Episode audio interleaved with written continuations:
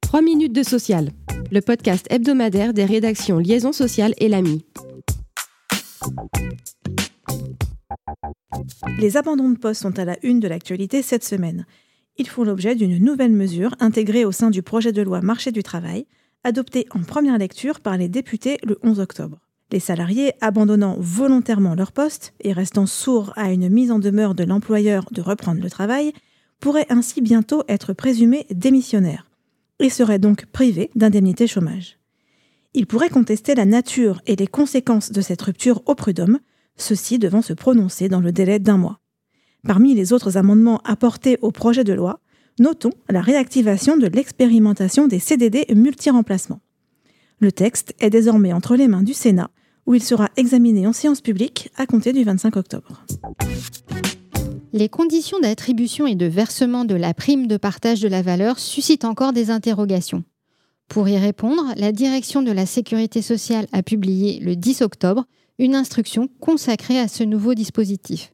Première précision, l'accord ou la décision unilatérale mettant en place la prime peut avoir une durée supérieure à un an ou un exercice. Pour l'attribution de la prime, il est indiqué que l'employeur ne peut ni la réserver aux salariés dont la rémunération est supérieure à un certain niveau, ni exclure certains salariés sur la base d'un autre critère. Son versement ne peut pas être conditionné à la présence du salarié dans l'entreprise à une date différente de celle prévue par la loi. L'instruction précise également les conditions du doublement du plafond d'exonération, les modalités de fractionnement du versement ou encore le régime d'exonération applicable en 2022-2023.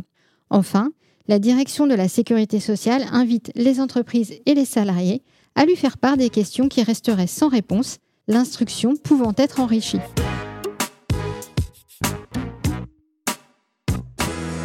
Baisser de 10% la consommation d'énergie d'ici 2024.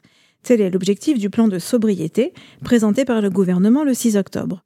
Focus sur les 15 mesures spécifiques aux entreprises sur lesquelles elles peuvent s'engager à titre volontaire via le site des entreprises s'engagent.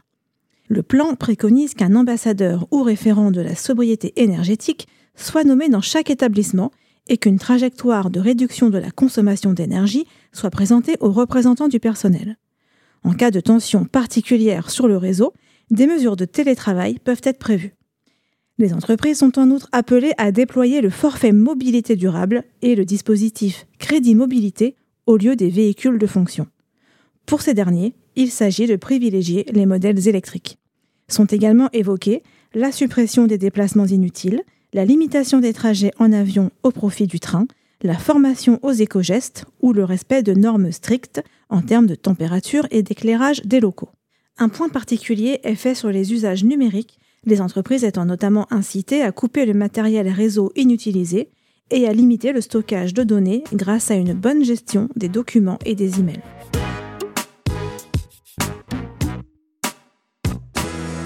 « 3 666 euros. Tel sera le montant du plafond mensuel de la sécurité sociale au 1er janvier 2023, selon un communiqué du bulletin officiel de la sécurité sociale du 10 octobre. Après trois années de stabilité, le plafond augmentera ainsi de 6,9%. Son montant doit encore être officialisé par un arrêté. Merci de nous avoir suivis. Pour en savoir plus, vous pouvez consulter le site liaisonsocial.fr.